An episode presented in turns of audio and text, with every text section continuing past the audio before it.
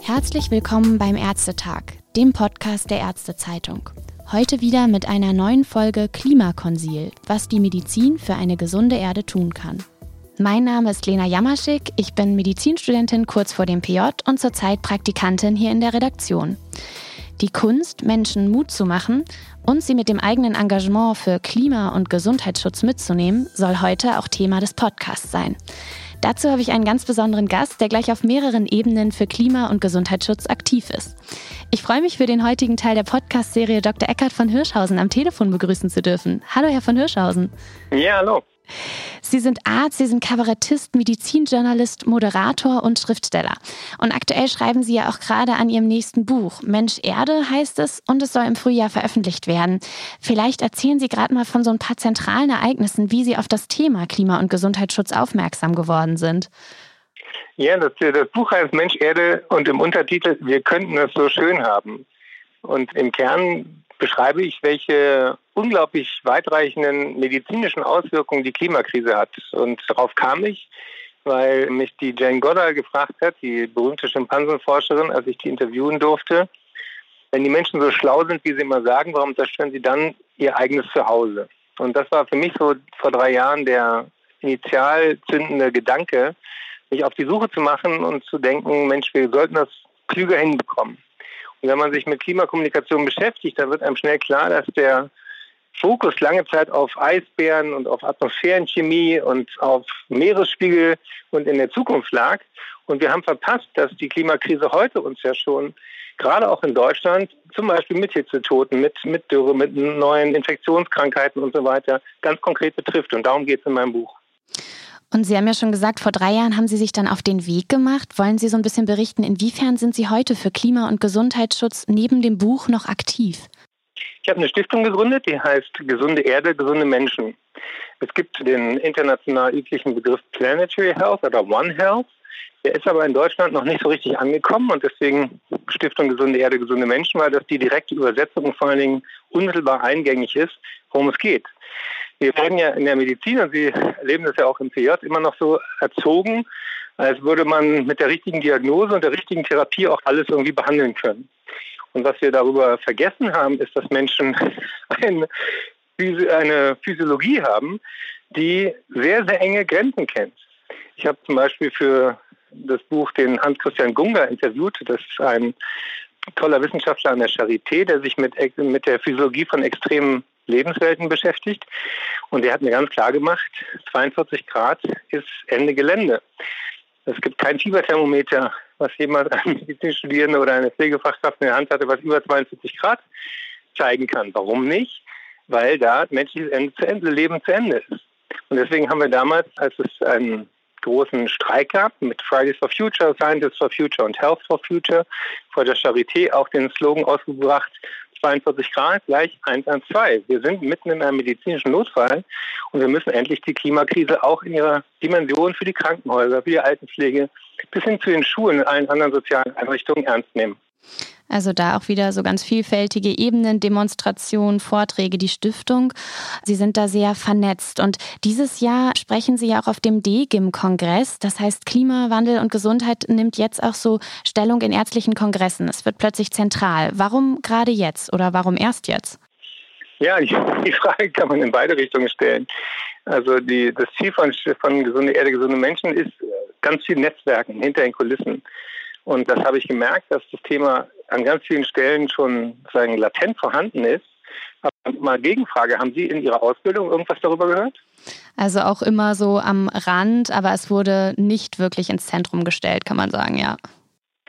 Weil das äh, finde ich ja auch absurd, ja. Also es, es gibt äh, die mehrere studentische Initiativen, zum Beispiel auch von BVMD, vom Bundesverband der Medizinstudierenden, da gibt es die Gandhis, die sich mit globaler Gesundheit und Public Health äh, engagieren. Es gibt die Health for Future Leute. Ich habe viele Vorlesungen vor der Corona-Zeit gemacht für ganz verschiedene Unis und danach haben sich immer lokale Gruppen sortiert und geformt und arbeiten Gott sei Dank weiter an dem Thema.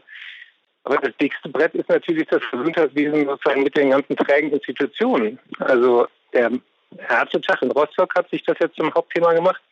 Der BG-Kongress äh, letztes Jahr wurde verschoben, aber da hatte ich auch schon das Podium für eine Eröffnungsveranstaltung organisieren dürfen.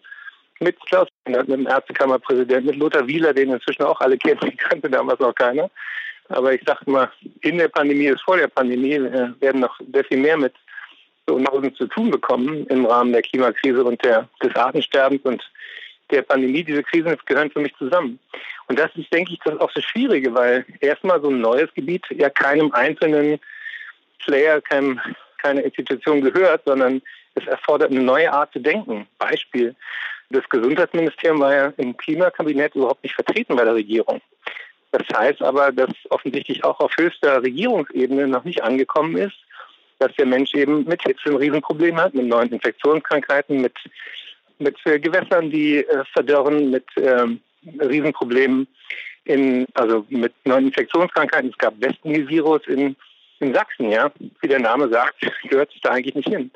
Also diese ganzen Dinge sind mir selber auch erst in den letzten zwei Jahren klar geworden, seit ich anfing darüber zu recherchieren.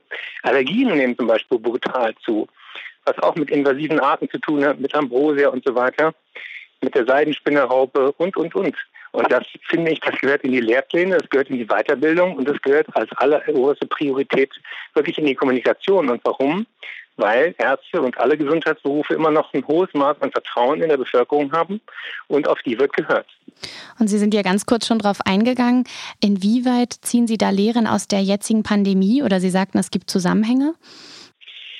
Ja, alle tun so, als wäre Corona sozusagen aus heiterem Himmel gefallen. Das ist Unsinn. Corona ist eine Katastrophe mit Ankündigung. Diese Pandemien, die wir vorher hatten, also es waren keine Pandemien, es waren Epidemien, mit Ebola, mit HIV, mit SARS und MERS und Zika und so weiter. Was haben die gemeinsam? Die kommen alle aus dem Tierreich. Warum kommen die aus dem Tierreich? Weil wir den Tieren gar keinen Überlebensraum mehr lassen. Wir holzen für unseren bekloppten Fleischkonsum Regenwälder ab. Wir jagen Tiere, wir handeln die, wir legen die blutig übereinander auf den Wet Markets weltweit.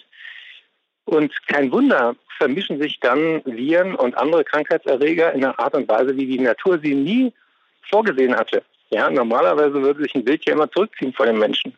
Deswegen haben wir Social Distancing selber brutal überwunden und sozusagen eine Nähe hergestellt, die für uns selber tödlich ist. Das muss man so sagen. Es gibt noch 700.000 Viren aus dem Tierreich, die für den Menschen schwere Erkrankungen auslösen können. Das Beste, was wir tun können, ist wirklich Umweltschutz und Naturschutz auch als Gesundheitsschutz zu begreifen und zu sagen, so wie das auch die Artenschützer sagen, wir brauchen weite Teile der Erde einfach konsequent unter sozusagen Naturschutzkautelen.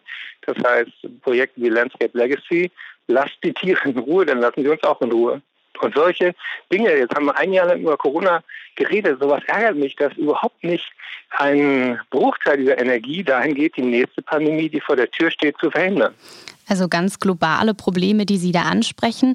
Und wenn wir jetzt so ein bisschen ins Lokale gehen, wie könnte jeder Arzt, jede Ärztin auch Umweltschutz in der Praxis konkret umsetzen? Können Praxen grün werden?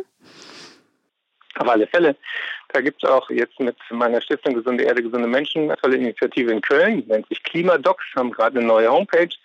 Die Idee ist, dass wir zum einen als Ärzte herausgefordert sind, uns diesem Thema zu stellen und es dann auch in die Mitte der Gesellschaft zu tragen. Das geht los bei ganz vielen klassischen Präventionsdingen. Ja, Menschen haben sich ja deswegen auch so ungern mit den Umweltthemen beschäftigt, weil sie schnell daherkommen, als wäre alles ein Verzicht.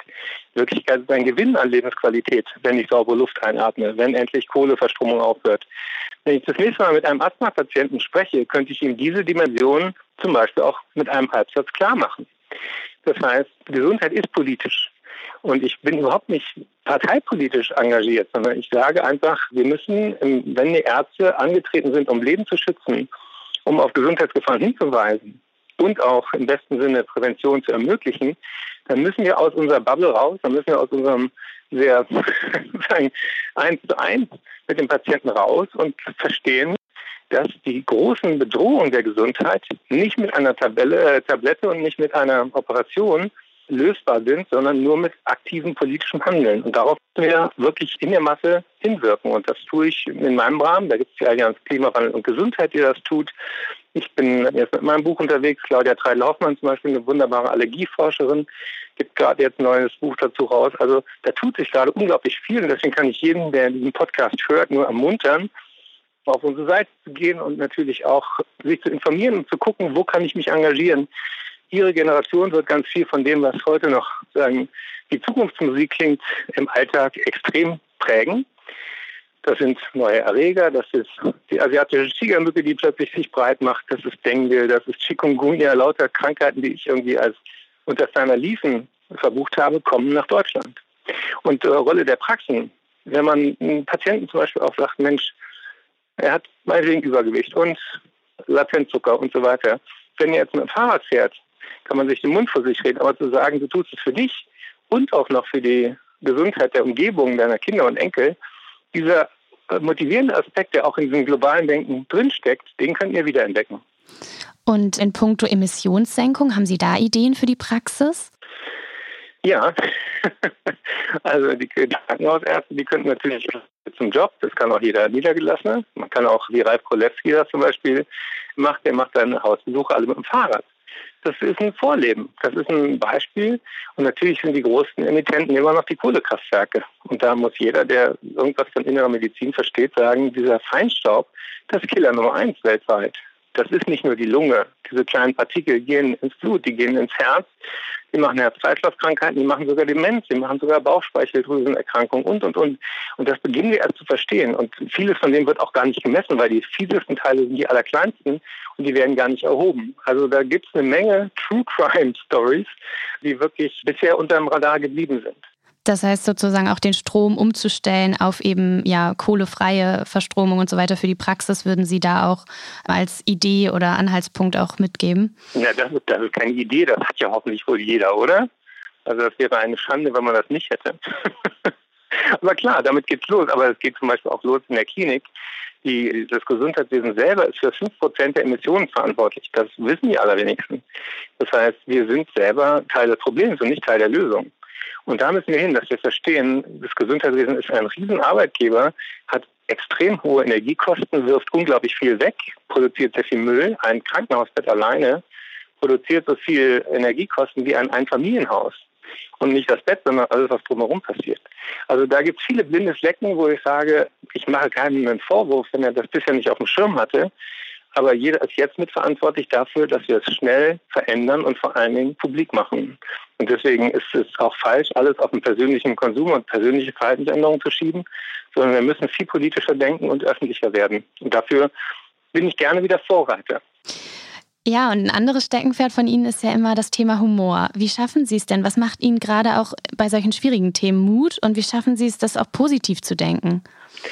Das schaffe ich dadurch, dass ich mich mit ganz tollen Menschen umgebe. Ich vernetze mich mit ganz vielen Institutionen und ich sehe, dass da ganz viele Menschen super engagiert sind schon und es noch viel mehr werden. Und mich motiviert auch sozusagen das Gefühl, dass wir nur noch wenige Jahre zu tun haben, um eine Veränderung zur Klimaneutralität hinzubekommen und dass uns künftige Generationen genau daran messen werden. Was habt ihr getan? Ihr wusstet alles, ihr wart in einem freien Land, ihr wurdet nicht eingesperrt, wenn ihr euch engagiert habt und ihr hattet das Geld, ihr hattet die Technik. Also beispielsweise die ganze Diskussion um erneuerbare Energien. Warum gibt es da keine, keinen Aufschrei, dass Ärzte sagen, Solarpanel stinkt nicht? Fossile Energieträger zu verbrennen, sehr wohl. Das schädigt meine Patienten. Ein Windrad, wenn es umkippt, macht weniger Leute krank als ein AKW, wenn es kaputt geht. Und, und, und. Also je mehr ich mich mit diesen Themen beschäftige, desto mehr werde ich auch ungeduldig und wütend. Und Sie haben recht, ich muss dabei aufpassen, den Humor nicht zu verlieren, aber das schaffen die Fridays auch. Die haben so wunderbare Plakate wie Klima ist wie Bier, wenn es zu warm ist, ist scheiße. Da ist alles gesagt. Ja, wunderbar. Und abschließend für den Podcast haben wir immer noch so einen Satz, den Sie gerne mit eigenen Worten beenden dürfen. Ich setze mich für das Thema Klima- und Gesundheitsschutz ein, weil wir nicht das Klima retten müssen, sondern uns. Die Erde kann ohne uns, aber wir nicht ohne sie. Deswegen gesunde Menschen, gesunde Erde.